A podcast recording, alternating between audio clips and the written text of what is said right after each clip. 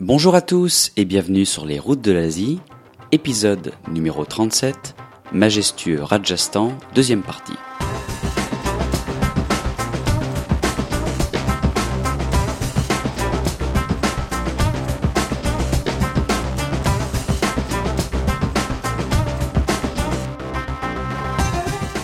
Vous êtes bien sur les routes de l'Asie, le podcast du voyage d'aventure et découverte en Asie.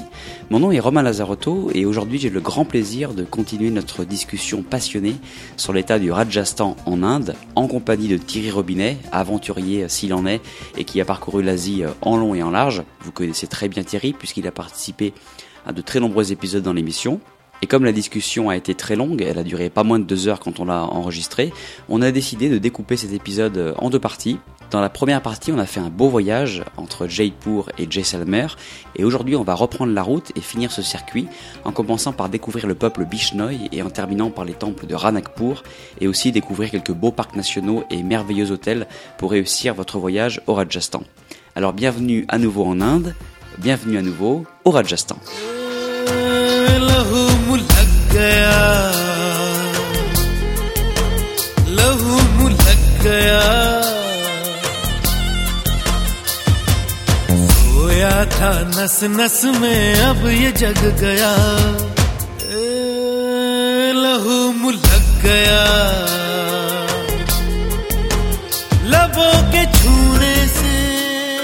Eh bien bonjour Thierry, content de te raccueillir à nouveau sur les routes de l'Asie. Oui, bonjour Romain. Bon bah écoute, euh, la dernière fois ensemble on a euh, entamé un grand voyage, un grand périple euh, au Rajasthan, cette terre de légende en Inde. Et on a déjà fait une bonne partie de cet état, bien que ce soit un état immense. On est allé notamment à Jaipur, sa capitale, à Chekawati, à Bikaner et à Jaisalmer, dans le désert du Tar. Mais c'est qu'une partie du voyage et on a décidé d'y consacrer un double épisode. Donc aujourd'hui, cette deuxième partie, c'est la, suite et fin. Euh, et on a un programme chargé. On a euh, encore 6 ou 7 lieux au minimum à décrire ensemble. Et on va reprendre là où on s'était arrêté. On s'était arrêté donc à, à Jaisalmer, cette cité du désert avec son fort magnifique couleur ocre. Et en allant vers le sud, en allant vers la ville de Jodhpur, la ville bleue, il y a tout d'abord une rencontre à faire avec un peuple tout à fait unique en Inde, qui sont les Bishnoi, et qui sont des gens qui ont un lien avec la nature et avec le vivant qui est voilà qui est, qui est vraiment unique. pour eux, la vie végétale, la vie animale est, vraiment sacrée. Donc il y a déjà une belle rencontre à faire chez les Bishnoi. Est-ce que tu peux nous nous dire voilà comment on va à la rencontre de ces gens et, où on peut les trouver? Le lieu principal des Bishnoi, c'est entre Bikaner et Jaisalmer, et aussi entre Jaisalmer et Jodhpur. Donc c'est le coin un petit peu en triangle des Bishnoi. Ce sont des gens extraordinaires, les Bishnoi. Pourquoi? Parce que ce sont des adorateurs de la nature, comme on en voit peu en Inde, comme on en voit même peu en Asie protection des arbres, protection de la nature, protection des animaux. Ils ont un sage, en fait, euh, dans leurs croyances locales. Ils sont hindous, mais ils ont quand même des croyances qui, qui pourraient s'associer un peu à de l'animisme. Euh, ils ont un sage euh, qui s'appelle Jambeshwar. Il a 29 principes, ce sage-là. Donc, la plupart de ces principes euh, sont pour la protection de l'environnement. La foi des Bishnoi doit être consacrée à toute forme de vie sur Terre, notamment, et de protection surtout. Toutes les protections. Par exemple, vous avez les Nilgai euh, que l'on voit partout. Vous verrez quand vous êtes sur la route entre Bikaner, euh, Jaisalmer ou entre Jaisalmer et Jodhpur, vous verrez des antilopes. Bon, on dit souvent des antilopes, mais ce sont des Nilgai. Euh, vous verrez aussi des Goudas euh, qui sont donc euh, comme des cerfs, mais on les voit par dizaines. On peut s'approcher très près d'eux. Ils n'ont pas peur. Pourquoi ils n'ont pas peur? Parce que euh, les villages qui sont environnants de Bishnoi les respectent. Donc on peut s'approcher d'eux parfois à 15 mètres et vous les voyez, vous regardent comme ça et puis euh, voilà. Donc euh, déjà ça fait des photos extraordinaires. Et quand on va dans un village Bishnoi, on est reçu toujours, euh, je vais pas dire royalement, non, mais euh, les gens viennent, asseyez-vous, on nous amène un thé, on voit les femmes qui vont décorer dans, la, dans les maisons avec la, la terre en terre battue ou avec aussi la bouse des vaches. On les voit faire des dessins sur les, sur les murs, c'est extraordinaire. Voilà, euh, quand vous êtes sur, sur, cette route et que vous voyez des gens comme ça qui sont des adorateurs de la nature et qui, qui protègent la nature, alors qu'un peu partout finalement euh, les gens détruisent la nature, euh, je crois que ce sont des gens qui sont des gens respectables, très respectables, qu'il faut honorer et qu'il faut aider à la limite ils n'ont pas besoin de nous, de toute façon. Euh, ce sont des, paysans, mais euh, franchement, euh, ce sont des hommes libres. Et moi, j'ai un grand respect pour, pour ces gens-là. Voilà. Donc les Bichnoï, pour moi, non seulement ils ont une croyance qui est, qui est assez élevée, parce qu'ils pensent aussi que le jour de leur renaissance, après la mort, ils vont être réincarnés dans un cerf. Donc finalement, euh, quelque part, ça se rejoint un petit peu quand on voit dans certains épisodes du Ramayana où le cerf, euh, la biche d'or, comme on dit, elle, a, elle est importante. Donc euh, voilà, les animaux, que ce soit les nilgai ou les blackbuck, euh, font partie entière de, de notre planète. Donc voilà, c'est bien de les, de les protéger et de et d'être avec eux. Voilà ce que j'avais à dire sur les bichnoi. Voilà, sur cette route euh, qui va de Jaisalmer sur euh, Jodhpur, arrêtez-vous dans les villages Bishnoi, regardez ces animaux en liberté, très proches de vous, regardez ces femmes qui sont richement décorées de, bijoux en argent ou de, de perles, etc. Euh, ça, c'est l'Inde. Et je peux vous dire que c'est l'Inde des grands chemins, comme on dit.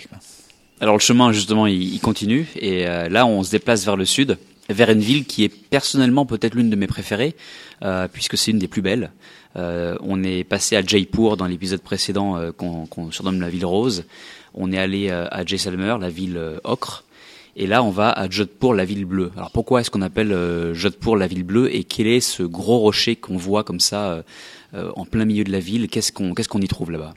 Ah, Jodhpur, la ville bleue. C'est, euh, comme tu l'as dit, c'est ta ville préférée. Euh, moi, je peux dire aussi que Jodhpur et, et Udaipur sont mes deux villes préférées euh, au Rajasthan. Pourquoi? Parce que la première vue, celle qu'on a envie de voir, pourquoi on appelle la ville bleue Bon, on la voit vraiment euh, pas quand on est en bas dans les rues, parce que euh, les rues sont tellement resserrées, les maisons sont tellement collées les unes aux autres, on n'arrive pas à se faire une idée. Par contre, si vous montez sur ce fort, sur ce rocher qui domine la ville, le fort Merangar, et que du haut des tours, au milieu des canons, euh, sur cette plateforme immense, vous avez la ville en bas, de, euh, à vos pieds, qui résonne des bruits de la ville qui montent et, la couleur bleue qui s'étend comme ça, la ville des Brahmanes, euh, je peux vous dire que c'est une des plus belles visions, euh, tout du moins d'une ville euh, que l'on peut que l'on peut voir au Rajasthan. C'est la plus belle vision des villes du Rajasthan. C'est Jodhpur. Voilà, ville bleue, ville des Brahmanes. Ailleurs, les, les, les maisons sont plus blanches parce qu'en en terre de désert, parce qu'à Jodhpur, il fait très très chaud. Euh, en terre de désert, bon, souvent les maisons sont peintes euh, en blanc ou en ocre. Les brahmanes se sont distingués en peignant leurs maisons euh, en bleu.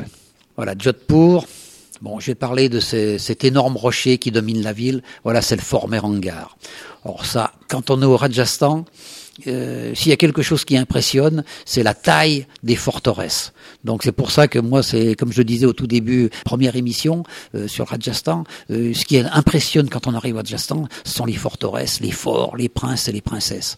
Mais là, quand vous êtes à Jodhpur et que vous voyez cette forteresse, le fort de Merangar, et que tout doucement vous arrivez en voiture ou même à pied, en passant par la ville des Brahmanes à pied, vous arrivez au pied des murs, vous vous dites, euh, quand il y avait les ennemis, les Moghols qui devaient attaquer une forteresse, euh, euh, comment ils faisaient? En plus, j'imagine que là-haut, avec leurs flèches, euh, les pots d'huile euh, bouillante qu'ils devaient balancer en bas, ça devait être des batailles, mais indescriptibles, co- comme au cinéma. Voilà. Alors rentrer dans le fort Merangar, euh, c'est là qu'on se rend compte du gigantesque, du gigantisme, pardon, du lieu. On passe plusieurs portes. À un moment donné, la dernière porte qui arrive avant le palais, finalement, on a toutes les mains des, femmes qui ont fait le sati. Donc vous avez ces mains-là. Qu'est-ce que le sati? Le sati, ce sont les mains des, des princesses qui, euh, lors de la mort d'un des princes, la Maharanée et sa suite devaient se jeter dans le feu euh, du prince. C'est-à-dire qu'au moment de la crémation, il y avait toutes les princesses qui, du sommet d'une tour, se jetaient les unes derrière les autres dans le feu de leur mari. On appelle ça le sati, par, par signe d'allégeance. Le Maharaja était mort, le prince était mort, euh, sa suite, les femmes devaient suivre. Elles ne pouvaient pas vivre sans lui. Donc c'est ce qu'on appelle le sati. Et on voit les mains de ces princesses comme ça qui sont sur les murs. C'est quelque chose qui, qui nous rappelle le passé, qui nous explique un peu que dans, dans, ces siècles passés, entre le 8e, 9e, 10e, 12e siècle, ben, il s'en est passé des choses dans ces forts donc se promener dans le fort Mérangar euh, à chaque pas euh, qui résonne sur les, les, grandes plaques comme ça de pierre. Euh, ben, chaque, pas nous rappelle une histoire, quoi, est un épisode de l'histoire des Rajputs. Donc à l'intérieur, après, bon, vous avez des immenses salles, ça fait un peu musée. Mais moi, ce que je retiens, c'est d'aller me, me, promener sur les murailles et de regarder la ville en bas. Ça, vous pourriez passer des heures assis à côté d'un canon, euh, énorme canon, et puis écouter jusqu'au soleil couchant. La vue qui porte au loin sur le désert du Rajasthan, avec l'immense palais Umed Bawan d'un prince aussi qui lui euh, aussi aimait le gigantisme.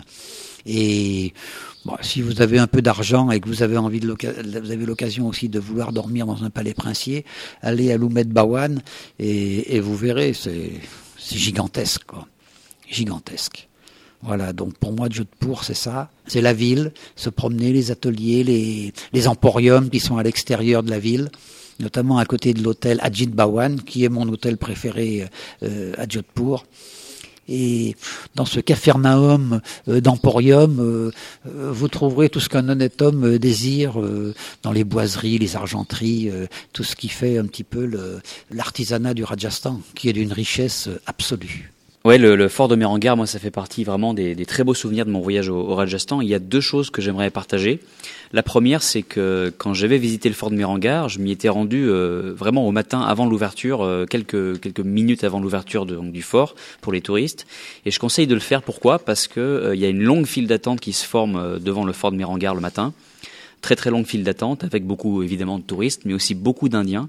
C'est un endroit où, les Indiens se rendent beaucoup et vous avez ces femmes qui, euh, par dizaines, souvent des groupes de femmes, euh, d'amis ou, de familles, qui se regroupent avec des saris de toutes les couleurs. Euh, moi, j'ai fait des photos là-bas parmi peut-être les plus belles du voyage, où vous voyez ces saris vraiment euh, euh, rouge, jaune, orange, bleu, vert, turquoise, violet fluo. Parfois, il y a des couleurs vraiment, vraiment incroyables. Et je recommande vraiment d'y aller à ces moments-là, avant l'ouverture, pour voir un petit peu les, les, Indiens qui se rassemblent, et puis ces femmes habillées avec ces saris aux couleurs magnifiques. Et la deuxième chose que j'avais fait également, c'était d'aller à Jasvantada, qui est en fait un, mémorial, un, cénotaphe, donc un, tombeau d'un des plus grands maharajas donc de la région, euh, qui est tout en marbre, qui est magnifique. Et pourquoi? Euh, Tout d'abord parce que le lieu est, très beau, mais aussi parce qu'il offre une vue plongeante sur le, fort de Mérangar qui est, euh, qui est vraiment extraordinaire. Là, vous pouvez faire des photos en posant devant le fort. Vous avez donc le fort d'un seul coup d'œil, par, toute sa largeur qui, qui s'offre devant vous, avec un contrebas à la ville bleue de Jodhpur. Voilà, c'est une chose aussi que je pense qu'il faut faire avant ou après la découverte du fort, ça, importe peu, mais, mais voir le fort un peu de, loin, d'avoir un, point de vue un petit peu reculé euh, et de voir l'immensité du lieu.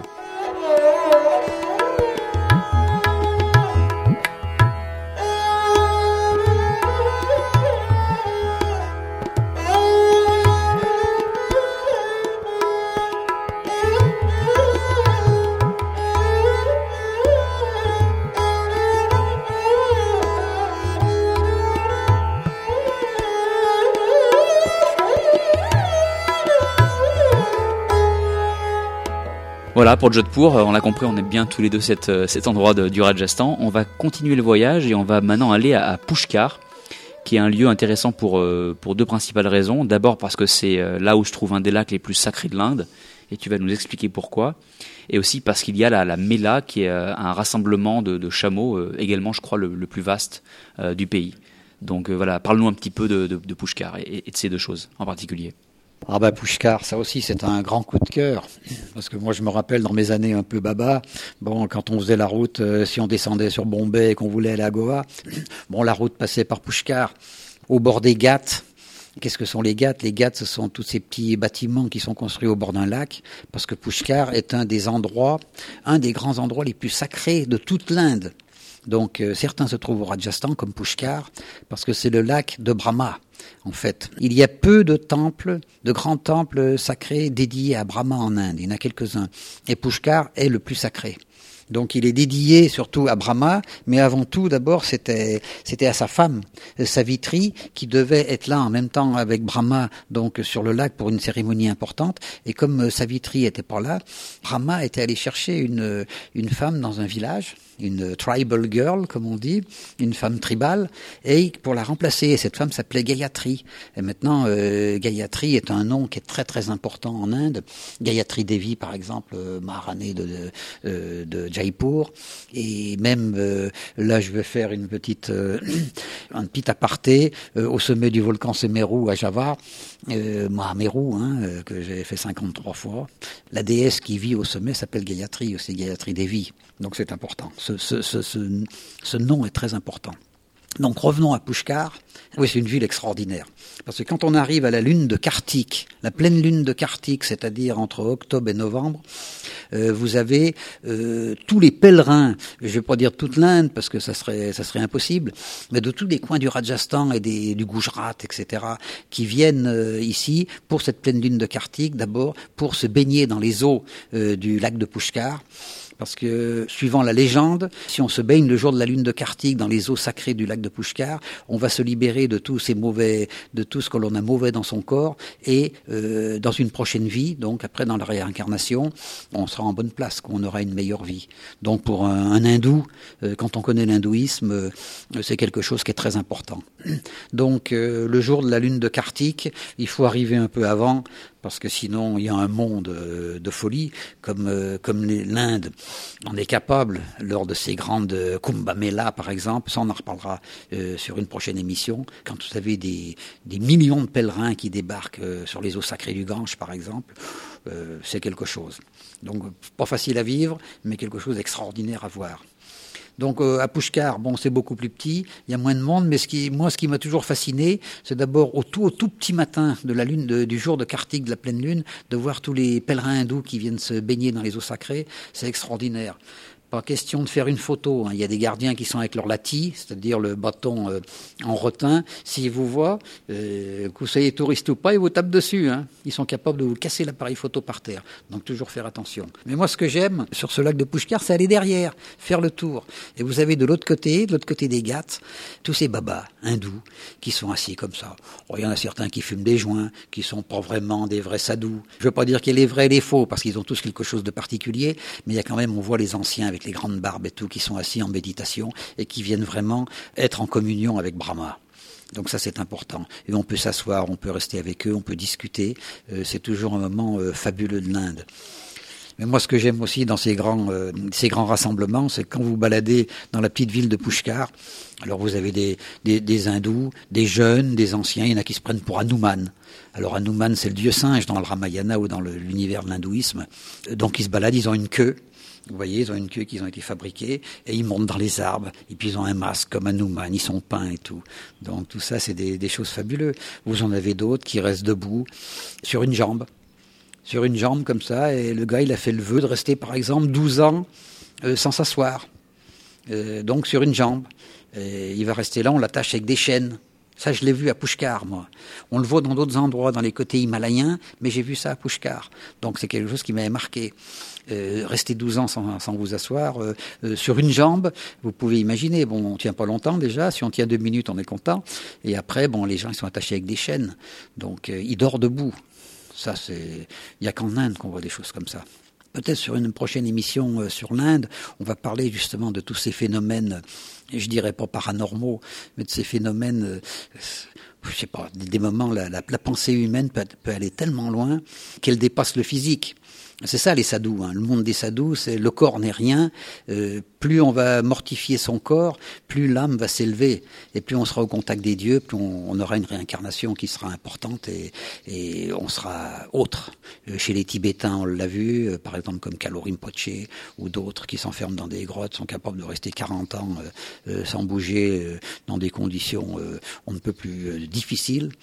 Ailleurs, chez les sadhus, vous en avez qui se font mettre sous la terre. Ils se font enterrer vivants euh, sous la terre pendant des jours et des jours, et au bout de plusieurs jours, ils ressortent, et ils sont toujours vivants et en pleine forme. Ils font comme les ours, euh, ils hibernent, donc ils ralentissent les battements de leur cœur, et voilà. J'en ai vu un autre une fois, mais ça c'était ailleurs.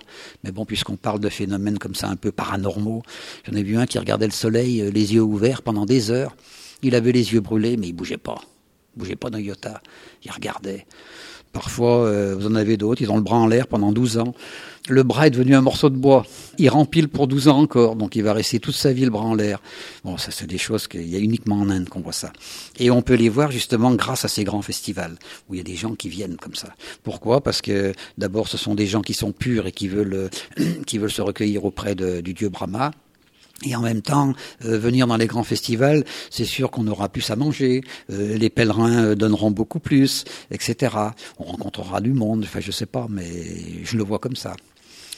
À côté de ça, Pushkar est, est réputé aussi pour être la plus grande foire aux chameaux. Alors pareil, la foire aux dromadaires, on va dire, la foire aux dromadaires de l'Inde, de toute l'Inde. Il y a beaucoup moins de chameaux maintenant qu'à une certaine époque, mais on peut en compter jusqu'à 100 000 à une époque. Maintenant, il y en a peut-être 20 000, 30 000 ou 40 000 suivant, suivant les années. Hein. Et donc, euh, à l'extérieur de la ville, donc vous avez un immense, euh, un immense champ désertique, du sable, avec au fond vous avez un, un rocher avec une colline, sur, un temple, euh, qui était assez extraordinaire. Parce que quand on monte sur ce temple, on a une vue sur toute la, la foire aux chameaux qui est assez extraordinaire, avec les tentes des, des, des, gens qui ont débarqué. On voit arriver des gens qui sont à d'autres chameaux comme ça, arriver avec 200, 300 chameaux. C'est irréel. Dans le soleil levant, dans le soleil couchant folklore oblige, turban, les gens qui font le, leur repas comme ça, ça sent bon, ça sent le curry, euh, ça sent le chapati, c'est immense. Euh, vous passez trois jours euh, magnifiques à faire des photos. Alors, je vous dis pas, là, si on veut faire des photos en Inde, parce que j'en ai pas parlé encore, mais il y, a des, y a des pays où on peut faire des photos, il y en a d'autres où on réussit pas trop ces photos. Quand vous allez au Rajasthan avec la lumière, le ciel, les couleurs et tout, je peux vous dire que vos, photos sont toujours absolument extraordinaires. Donc, euh, quand on va au Rajasthan, si l'on peut faire un voyage en octobre ou en novembre, donc ça à vérifier parce que les dates changent toujours suivant le calendrier hindou, choisissez la lune de Kartik et allez euh, vous balader sur les Ghats pour voir euh, les pèlerins se purifier dans les eaux sacrées du temple de Brahma et aller faire un tour, vous balader dans la Mela, vous en ressortirez ailleurs. Voilà. Ouais, et ça, fait, ça me fait penser que j'ai raté malheureusement cet endroit euh, lors de mon voyage, à, à grand regret maintenant, maintenant que je t'ai écouté en parler avec euh, autant de passion. Donc ça fait partie des raisons pour lesquelles euh, bon bah j'ai envie d'y retourner hein, le plus vite possible. Pushkar. Euh, la prochaine étape, en revanche, bah, je l'ai pas ratée puisqu'elle fait partie avec les quelques villes qu'on a citées, donc Jaipur, Jaisalmer, Jodhpur. C'est un peu le grand chelem toutes ces villes du, du Rajasthan. C'est Udaipur, qui est certainement le nom le plus connu du Rajasthan puisque c'est la ville euh, qu'on qu dit la plus romantique. Euh, la ville des amoureux. Euh, c'est vrai que c'est une ville qui est très très belle, avec euh, quelques lieux euh, d'exception qui sont qui sont classés. Enfin, beaucoup de lieux sont, sont, classés en Inde, mais en tout cas, ces lieux sont, sont très connus et, et réputés. comment décrire Udaipur? Par où commencer, puisque c'est encore un, un, gros sujet. Ah. Euh, Romain, tu me poses encore une question. C'est vrai qu'on a déjà parlé de beaucoup de choses euh, sur euh, l'émission précédente et cette émission-là. Bon, Udaipur, c'est la ville blanche. C'est la ville la plus romantique de l'Inde. Beaucoup diront c'est la ville la plus intéressante. Elles ont toutes quelque chose de différent. Jaipur est rose, je dirais que Jaipur est la ville commerciale, où c'est une grande ville en plus, c'est la capitale, donc il y a plus de, ça bouge plus. Après, quand on va, bon, Jaisalmer n'a rien à voir puisque c'est une cité du désert. Quand on va à Jodhpur, euh, on, se sent plus dans le médiéval. D'accord? Et quand on arrive au Udaipur, on se sent plus dans le princier. En plus, quand vous avez ce lac qui est extraordinaire, le lac Pichola, avec en son centre euh, euh, cette petite île dessus où il y a un palais euh, donc qui appartient aussi à la famille euh, à la famille royale, euh, le lake Palace où d'ailleurs des scènes de James Bond ont été tournées, notamment dans le film Octopussy. Bon, rien que ça. Déjà, vous prenez un petit bateau sur les Ghats en face du Palais Royal, vous traversez là pour euh, cinq minutes et vous allez boire, euh, quand je dis une bière ou un cocktail, euh, au Lake Palace. Euh, euh, voilà, c'est génial. Et au bout du lac, de l'autre côté aussi, vous avez un autre palais avec des têtes d'éléphants comme ça qui sortent sur le lac. Je me souviens plus du nom de, de, ce temple, mais là aussi on a une vue du lac et derrière de toute la ville de Jodhpur sur le bord des Ghats qui est absolument euh, extraordinaire. Ça c'est le mot. Bon, pour revenir au Jaipur, euh, ben, comme toutes les grandes villes impériales, il y a le palace, le City Palace, donc euh, qui lui aussi est, est immense immense, immense. Il domine toute la ville et il domine tout le euh, tout le lac, vraiment de toute sa hauteur. Donc euh, c'est quelque chose de, fabuleux. Quand on était chez les euh, à Jodhpur, on était chez les Marwars, Marwaris. les Marwaris, j'en ai pas parlé, mais ils ont aussi des chevaux qui sont extraordinaires. Ce sont certainement les meilleurs chevaux de tout le Rajasthan, parce qu'ils ont les oreilles qui sont recourbées. Et les plus grands joueurs de polo de toute l'Inde vont sur des chevaux marwari, et le meilleur polo, c'est la région de Jodhpur. Voilà, ça c'était juste euh, pour expliquer. Sinon, donc le Maharaja de, de Udaipur, Uday Singh, est quelqu'un, enfin maintenant, donc tous ses descendants sont des gens qui sont euh, vénérés comme c'est pas possible dans cette ville. Quand on se balade dans les ruelles, bon, comme tous les palais, comme tous les palais du bon, c'était le, le, dieu soleil, un petit peu comme Louis XIV. Alors comme tous les grands palais, c'est pareil, il y a 300 pièces avec dedans euh, des pièces de musée, les armoiries, les armes, etc. Je pourrais dire ça c'est un peu commun à tous les grands palais euh, de toutes les grandes villes impériales. Monter sur le fort, euh, aller sur les, les tours, aller vers les créneaux, regarder la ville de là-haut, c'est peut-être pour moi ce qu'il y a de plus impressionnant. Et après ça, bon, euh, Udaipur, c'est la ville, c'est la ville elle-même qui parle. Dès qu'on sort du palais, tout de suite, vous avez des rues, c'est fabuleux.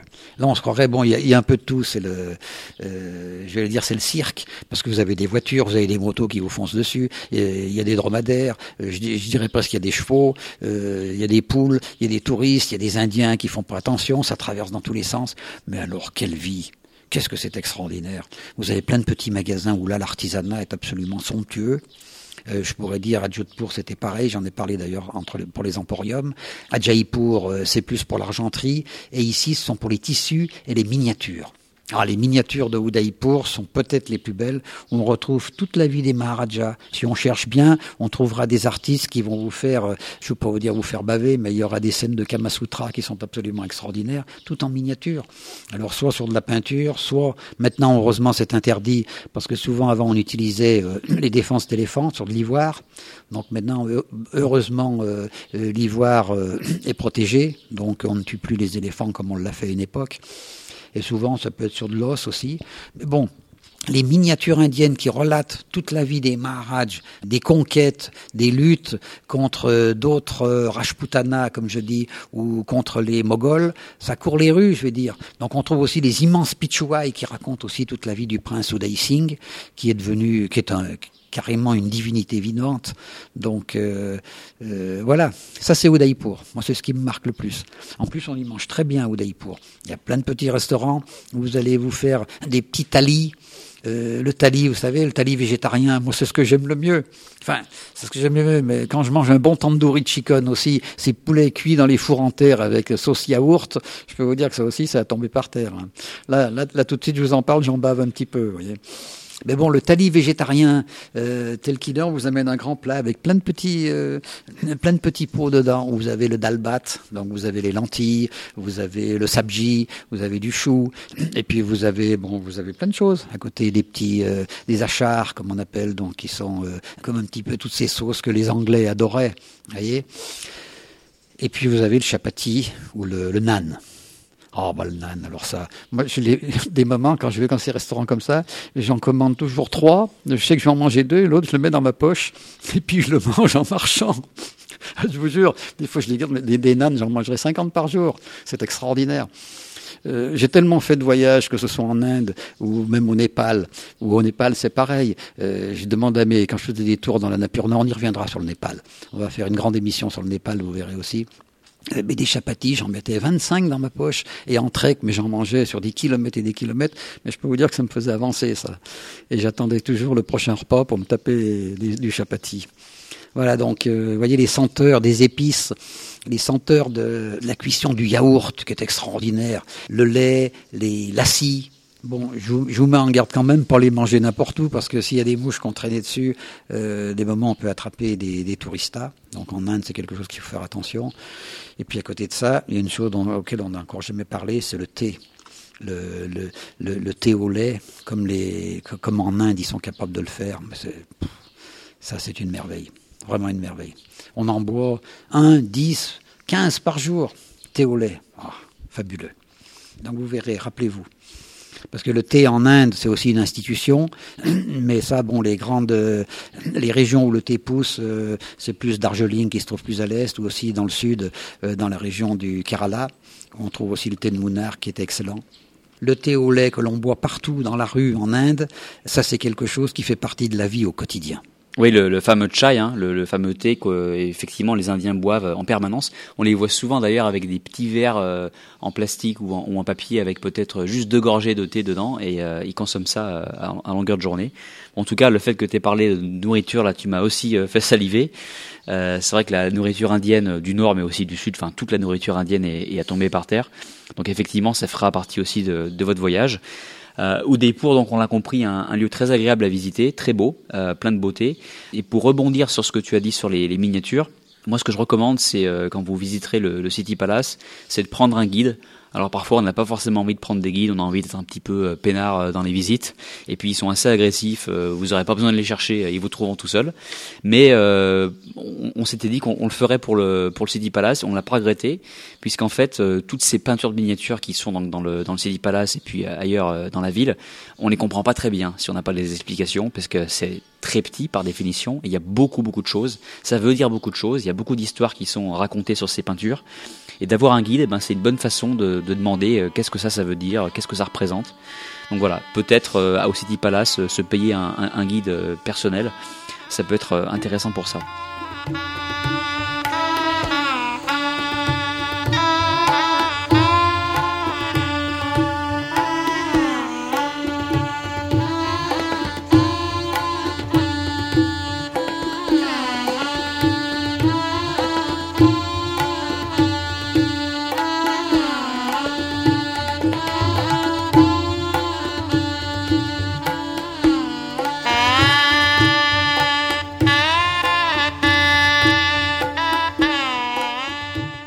Continuer le voyage, on va, on va tourner autour d'Udaipur, puisqu'en fait, euh, il y a la ville qui est intéressante, mais c'est aussi toute la région qui est très riche, avec plein de petites choses, plein de petites curiosités qui valent le détour. Donc ça mérite de passer euh, quelques jours vraiment dans cette région. Je sais que tu as au moins allez, trois ou quatre choses que tu veux nous, que tu veux nous citer euh, autour d'Udaipur, dans sa région. Oui, ben, autour d'Udaipur, ce que j'aime beaucoup aussi, déjà, c'est la campagne. Dès qu'on sort d'Udaipur, on se retrouve dans un, univers de, de collines, on va dire, de marbre toute la région du sud d'Udaipur, il y a beaucoup d'endroits où on trouve du marbre. Donc euh, le marbre est extraordinaire euh, en Inde. On en trouve dans la région de Jaipur aussi, toute cette région des Aravalis. Et moi j'ai vu, on le voit d'ailleurs sur le bord de route, il y a des gens qui vendent du marbre vert, on dirait de l'émeraude. Et ça, il n'y a qu'un endroit où j'ai vu ça au monde, c'est là, c'est au Rajasthan. Mais à côté de ça, bon, euh, on est en Inde, donc l'hindouisme est, est, quand même partie prenante de ce pays parfois plus d'un côté ou plus de l'autre. Mais bon, il y a quelques temples qui sont quand même extraordinaires aux alentours de, Udaipur. En allant en direction de la forteresse de Kumbhalgarh, c'est le temple d'Eklinji qui se trouve à une, vingtaine de kilomètres de, de Udaipur. Euh, il y a 108 temples qui sont dédiés à Lord Shiva. Euh, ça, c'est important. Euh, parce que vous avez beaucoup de colonnades comme ça. Euh, les temples ont, ont l'air un petit peu parfois abandonnés ou un peu détruits, mais pas du tout. C'est beau, le, très bel environnement et euh, côté archéologique, c'est très très joli ça. Et euh, vous avez aussi Nagda, qui se trouve pas très loin de, de Eklinji. Et là aussi, donc, c'est le Sasbao Temple euh, avec des. Il y a pas mal de fresques aussi euh, de Kamasutra qui sont euh, qui sont travaillées sur les sur les côtés du temple. Et c'est un endroit qui est paumé en pleine campagne, à côté de de, de champs et tout, à côté de petits villages. Et ça vaut vraiment le détour. Donc après aussi, vous avez la ville de Nadvara. Alors là, c'est particulier parce que c'est un lieu de pèlerinage. C'est la, c'est la ville de, c'est pas la vraie ville de Krishna, mais c'est un des deux endroits où Krishna y, y, aurait vécu. Parce que Krishna, lui, est né plutôt à Mathura, donc qui se trouve entre Agra et Delhi. Et mais là, euh, à Nadvara, vous avez euh, Lord Krishna qui est représenté donc euh, que l'on appelle ici Srinathji et il y a un temple où il y a des milliers et des milliers de pèlerins qui chaque année euh, viennent faire des offrandes et viennent se prosterner devant le palais, je veux dire, parce que c'est un véritable palais avec ses, avec ses petites ruelles qui arrivent partout. Krishna, quoi. Puis quand on sait ce que c'est Krishna dans l'univers de l'hindouisme, c'est énorme. Voilà. Il y a aussi un endroit, bon ça c'est différent, là on retourne dans, le, dans les Princes, il y a un palais au sud de, de Udaipur, mais qui se trouve déjà plus de 100 km donc euh, en direction d'Ahmedabad, qui s'appelle Dungarpur une petite ville qui, est carrément oubliée du monde. Euh, le Maharaj, c'est un Maharaja, donc c'est un personnage important. Il vit dans son nouveau palais maintenant, donc il nous a reçus. Moi, pour une émission télévisée, justement, j'étais allé là-bas. On lui avait demandé la permission. Il l'avait pas fait gratuit, certes, mais il était assez sympa. Il nous avait mis euh, des chambres euh, immenses. Je me souviens, ma chambre devait faire au moins, je sais pas moi, 300 mètres carrés à peu près. Et ce qui était extraordinaire, pourquoi je me rappelle de Dungarpur, c'est que c'est la plus grande collection euh, d'animaux, euh, de trophées de chasse empaillés euh, que l'on trouve en Inde.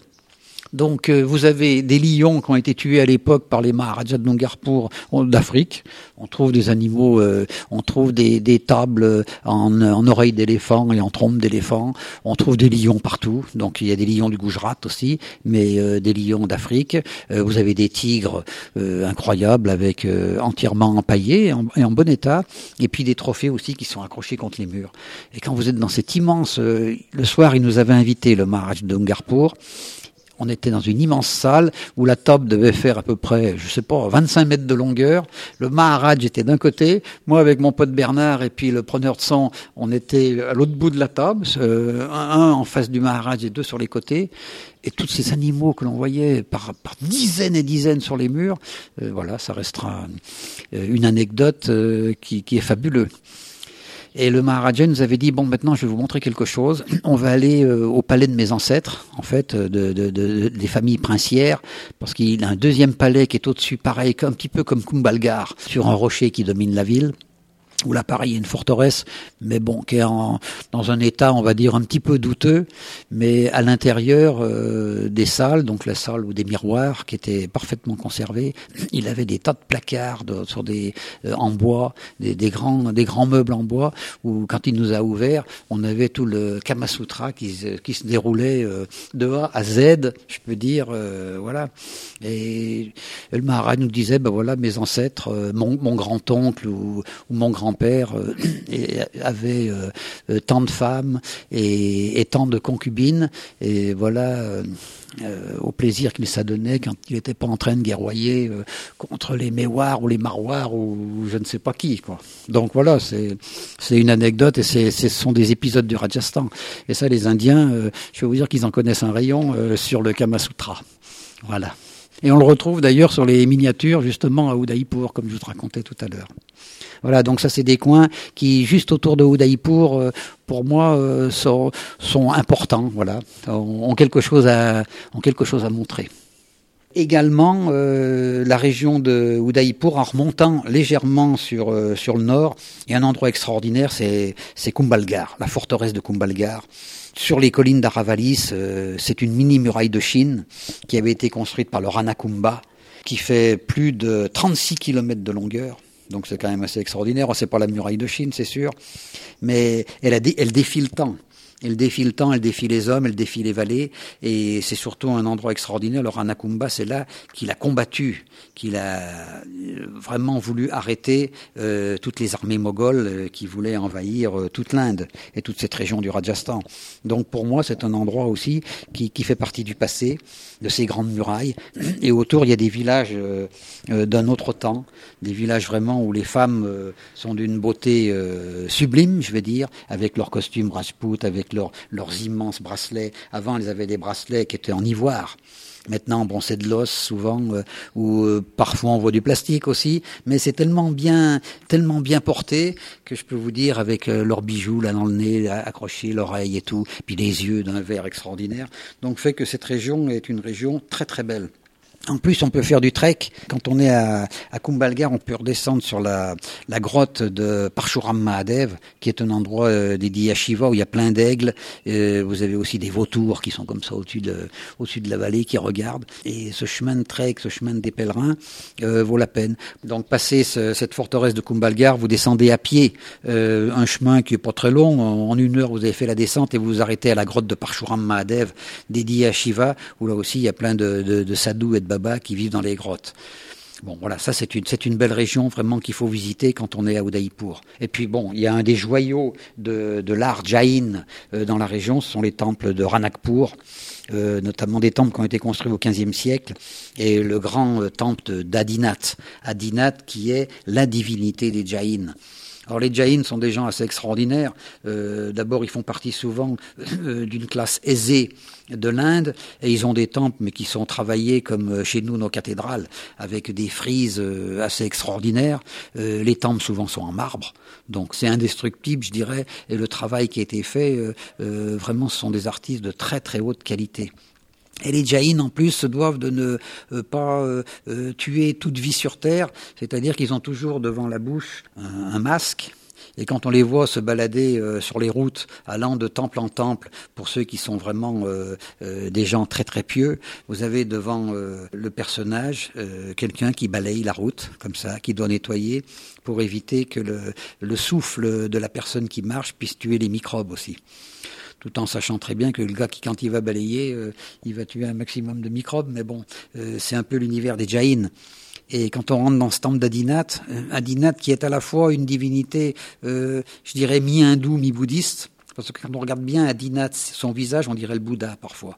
Et ça, moi, c'est quelque chose qui m'a marqué. Mais à côté de ça, bon, le temple de Ranakpur, euh, comme le mont Tabou, qui est aussi au sud, en allant vers le Gujarat, sont les deux grands temples sacrés des Jaïns en Inde.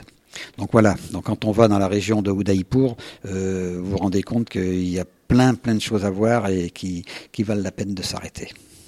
Eh bien voilà qui clôture euh, de, belle manière euh, notre découverte du Rajasthan euh, au niveau de, ces villes, de ces, lieux historiques.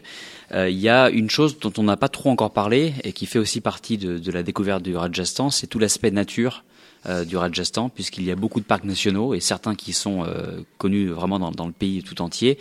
Euh, on peut y voir des animaux euh, comme des tigres, par exemple. Alors les tigres, on sait très bien, sont extrêmement menacés et euh, il devient de plus en plus difficile et de plus en plus rare d'en voir. Euh, mais bon, il y a, y a un endroit notamment euh, où c'est encore possible. Et puis il y a aussi un parc euh, qui est très connu pour pour ces oiseaux. Alors est-ce que tu peux nous, nous, nous parler de ces deux parcs en particulier, puisqu'on va on va choisir ces deux-là, euh, et, et, et, nous dire comment où, où, ils se trouvent et qu'est-ce qu'on peut qu'est-ce qu'on peut y voir? Ah ben, au niveau nature, euh, déjà on avait parlé avec les bichnoïs de tous les nilgors, euh, tous, tous ces cerfs, biches euh, qui se baladent dans la nature euh, en toute liberté. Mais il y a un endroit bon, qui est extraordinaire, euh, parce que tout le monde sait que l'Inde c'est la patrie du tigre. Donc c'est le temple, le parc national de Ranthambore, qui se trouve euh, à l'est du Rajasthan en allant, si on peut dire, en remontant sur Delhi ou en allant vers Agra. Et Ranthambore est peut-être aujourd'hui au Rajasthan le seul parc où l'on puisse presque être sûr de voir un tigre. Donc bien sûr, alors vous pouvez imaginer que euh, quand, vous, quand vous allez aller là-bas, vous ne serez pas le seul à vouloir voir le tigre. Euh, il y a pas mal de tourisme, il y a beaucoup d'hôtels qui sont euh, très sympas d'ailleurs à l'extérieur. Et quand on part euh, pour à pied, bien sûr, vous comprendrez aisément pourquoi, euh, on part en jeep, bon, vous serez pas les seuls. Mais vous avez 80% de chances de voir un tigre. Alors souvent, quand on va là-bas, on fait euh, deux, deux visites. Donc euh, en jeep, on en fait une le matin, vous en refaites une l'après-midi. Si vous n'avez pas vu le tigre le matin, euh, je ne vais pas mettre ma main au feu, mais je dirais vous avez de grandes chances de le voir l'après-midi. Et quand vous le voyez sortir derrière les, les arbres, comme ça, avec euh, sa, euh, sa, fourrure tachetée, et que vous avez devant vous, moi c'est ce qui m'est arrivé, parce que je suis allé quand même assez souvent là-bas, il y a des jours où je l'ai pas vu, et d'autres fois où je l'ai bien vu, moi c'est impérial. Je dirais le tigre, moi, mon animal préféré. Euh, quand voyez la, bête, la taille de la bête, euh, cette tête qui est énorme, des pattes gigantesques et qui avance devant vous, euh, chapeau. Donc il y a un autre, endroit aussi qui est Sariska. Euh, Sariska, j'ai l'impression qu'il n'y a plus beaucoup de tigres aujourd'hui. Côté nature, les Indiens font pas mal de choses, donc ils vont essayer de le réintroduire. Euh, et je pense qu'un jour à Sariska, on aura de nouveau euh, des tigres que l'on pourra voir. Par contre, ailleurs, euh, dans l'Inde, bon là, on sort du Rajasthan. Bon, il y a des endroits, où il y a pas mal de tigres, notamment euh, en Assam, à Kaziranga, où là, euh, les tigres, on peut les voir aussi. Et puis il y a le parc de Corbett aussi au nord de Delhi. Et il y a un parc qui est euh, au Madhya Pradesh qui s'appelle Kana où là aussi c'est immense et c'est un des rares endroits où il reste encore pas mal de tigres.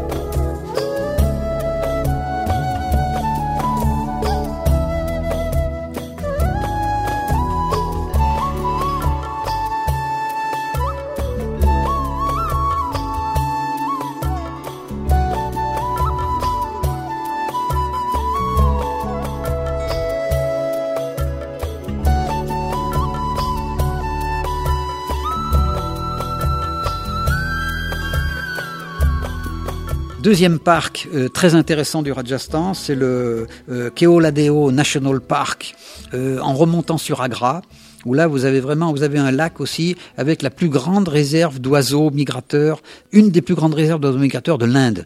Donc quand les oiseaux partent de Sibérie et vont euh, en Inde ou vont dans d'autres régions euh, jusqu'au Sri Lanka, euh, souvent ils s'arrêtent ici dans ce parc.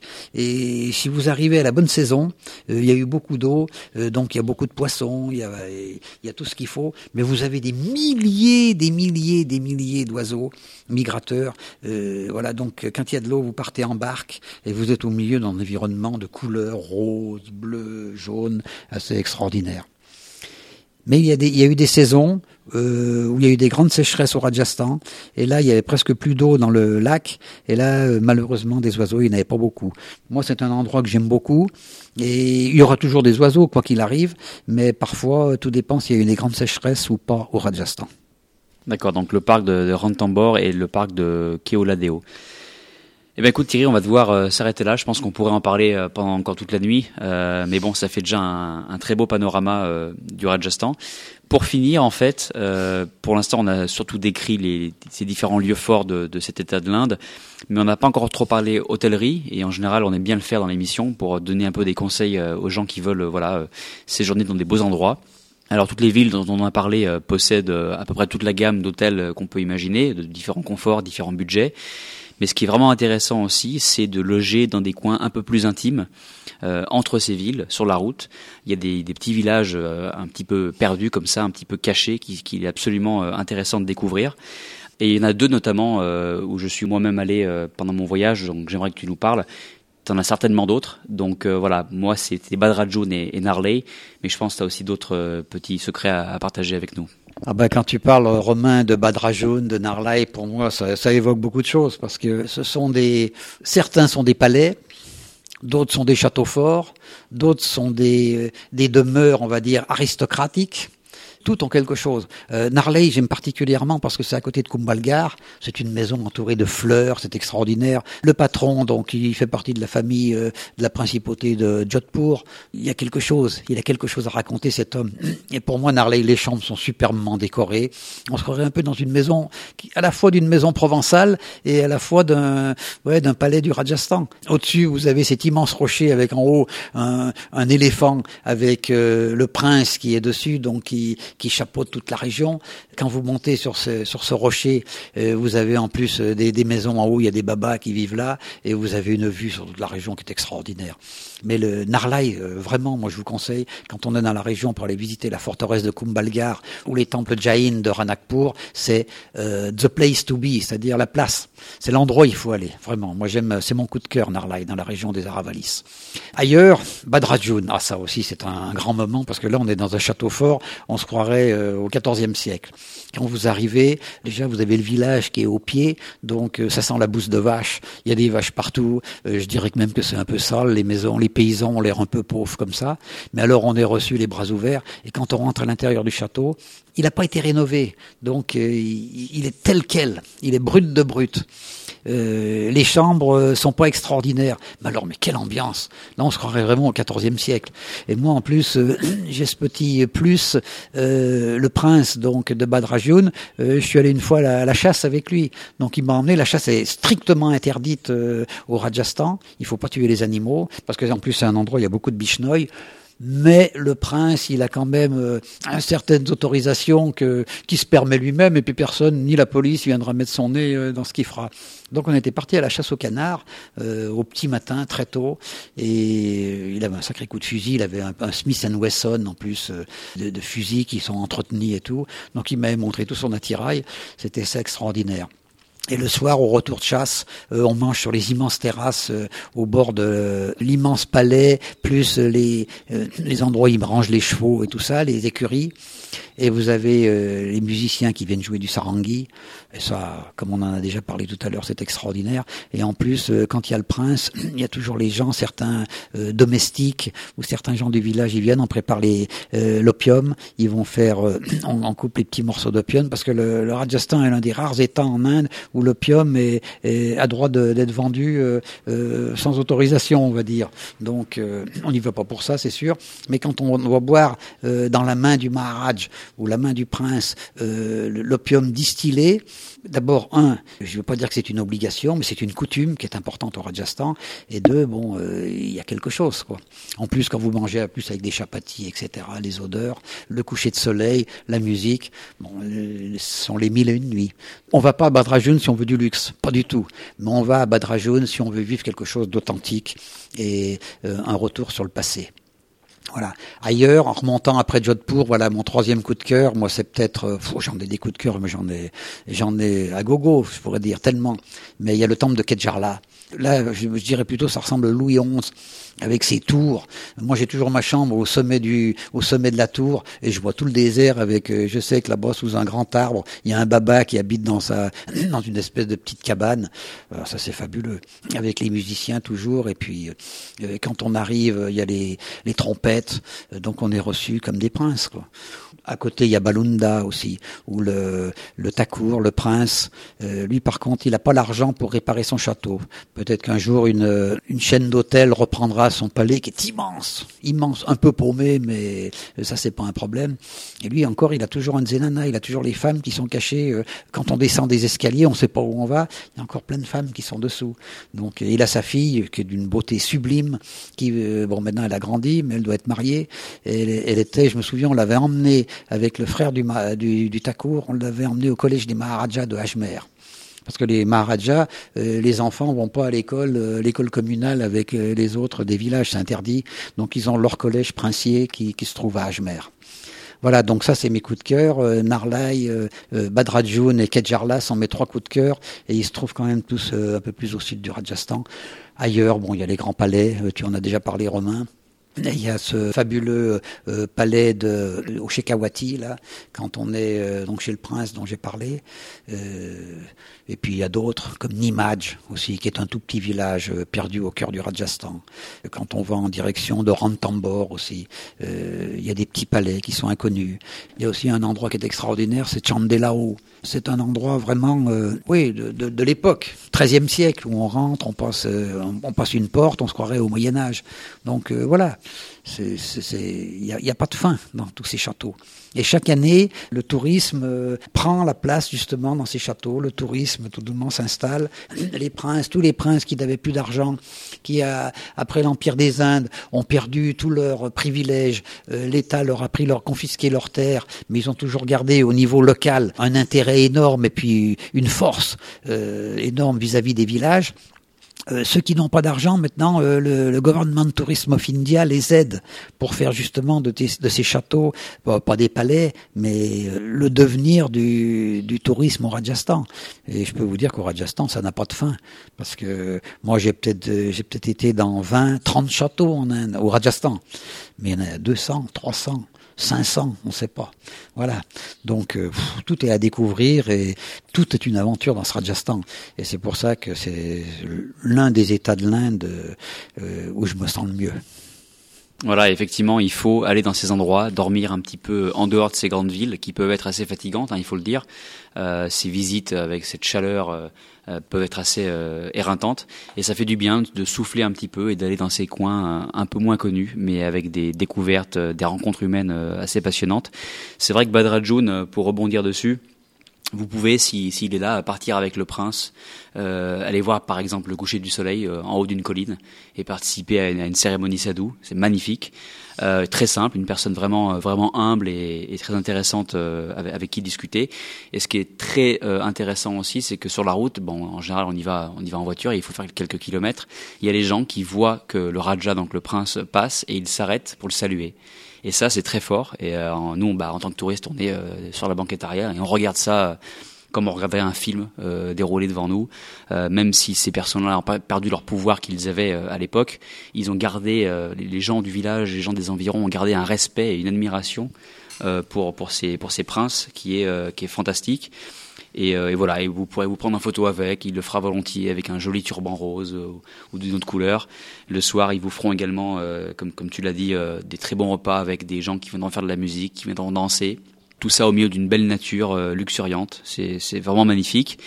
et c'est un sujet sans fin. Mais bon, je pense que dans ce double épisode, on vous a déjà donné pas mal de pistes, pas mal d'informations pour pour découvrir par vous-même le Rajasthan.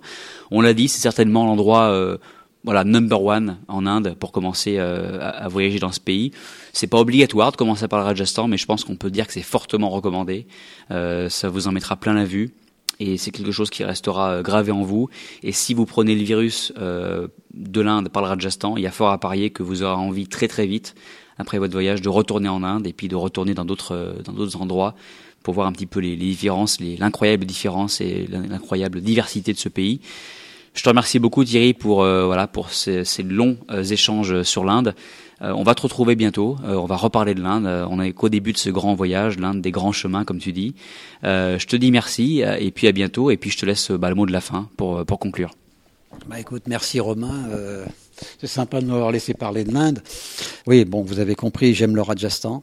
Euh, je vais revenir très vite dans une prochaine émission, vous parler euh, d'autres trésors de l'Inde, puisqu'on va aller très certainement dans les montagnes himalayennes, on va aller surtout dans les tribus euh, de l'Est de l'Inde que j'affectionne particulièrement, parce que j'aime beaucoup le monde tribal, et l'Inde du Sud et ses temples absolument fabuleux, grandioses grandiose, grandiose. Voilà, ça sera le mot de la fin et je vous dis à bientôt. Merci.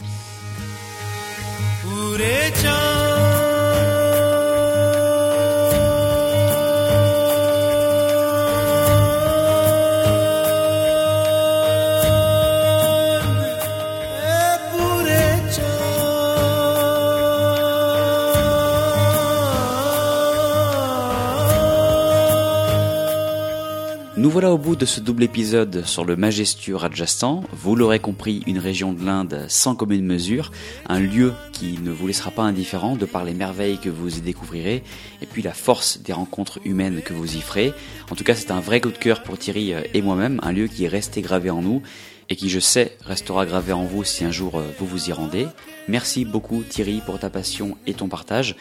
C'est vrai qu'il était long ce double épisode. Sur cette deuxième partie, on approche de l'heure d'interview mais je pense que ça en valait bien la peine. Et bien sûr, on est loin d'avoir tout dit sur le Rajasthan, mais vous le savez, le but de l'émission, c'est aussi de ne pas tout dire et de vous laisser une grande part de surprise et de découverte. C'est un épisode que j'ai voulu aussi très musical, car la musique fait partie intégrante d'un voyage en Inde, vous ne pourrez pas passer à côté, et il faut dire que les musiques indiennes sont vraiment très belles et très entraînantes, celles que vous avez pu écouter en début et en fin d'épisode proviennent de deux films de Bollywood qui se déroulent au Rajasthan et que je vous recommande chaudement. Des films longs, c'est sûr, bien plus longs encore que ces deux épisodes réunis, mais des films pleins de couleurs et de majestuosité qui seront, je pense, vous émerveiller aussi. Vous retrouverez les noms de ces deux films ainsi que tous les noms des lieux évoqués euh, sur la page de l'épisode sur lesroutesdelasie.com slash 37. Voilà, j'espère que l'interview vous aura plu et pour le faire savoir, vous pouvez comme toujours laisser un mot et une étoile sur iTunes ou bien envoyer un message sur Facebook, envoyer un tweet ou encore un email. Bref, vous avez le choix. Et aujourd'hui, j'ai envie de citer Nioma qui a laissé 5 étoiles sur iTunes en disant Vraiment super, je suis littéralement fan de ce podcast, des échanges avec des personnes qui savent de quoi ils parlent et qui en parlent avec passion, ça donne envie d'y aller, mais rien que d'écouter On Voyage, dommage que les épisodes soient arrêtés depuis mai, Fin du commentaire. Merci beaucoup à toi Numa pour ce commentaire. Et oui, je sais que tu fais référence à la longue période sans épisode de, l'année passée, un moment de l'année où c'est vrai, c'était assez difficile pour moi de tenir le cap. Mais rassure-toi, je travaille d'arrache-pied pour vous fournir des épisodes de manière plus régulière en 2016. Voilà pour notre programme d'aujourd'hui et la bonne nouvelle c'est que ce grand voyage en Inde avec Thierry Robinet ne fait que commencer puisque dans le prochain épisode, on va aller découvrir une autre région, en aucun point semblable au Rajasthan mais tout aussi intéressante, et on va aller dans le sud, dans le Kerala. Je vous laisse sur cet enregistrement sonore que j'avais réalisé lors de mon voyage au Rajasthan. J'étais dans le très bel hôtel de Narley dont on a parlé et il y avait cet artiste du village qui était venu jouer pour nous à la nuit tombée. Un très très beau moment. Je vous dis à très vite, merci beaucoup pour votre écoute et excellent voyage en Asie.